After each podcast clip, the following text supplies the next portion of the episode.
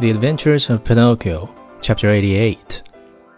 Pinocchio returns to the fairy's house and she promises him that on the morrow he will cease to be a marionette and become a boy. A wonderful party of coffee and milk to celebrate the great event, mindful of what the fisherman had said. Pinocchio knew that all hope of being saved had gone. He closed his eyes and waited for the final moment.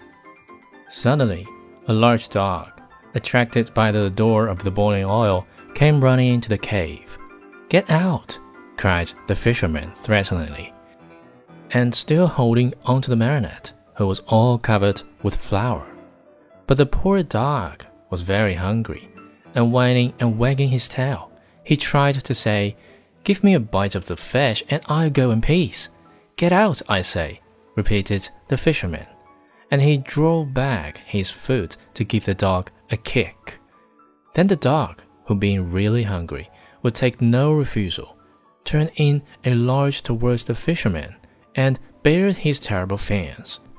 And at that moment, a pitiful little voice was heard saying, Save me, Alidoro. If you don't, I fry. The dog immediately recognized Pinocchio's voice. Great was his surprise to find that the voice came from the little flour covered bundle that the fisherman held in his hand. Then what did he do? With one great leap, he grasped that bundle in his mouth and, holding it lightly between his teeth, ran through the door and disappeared like a fish.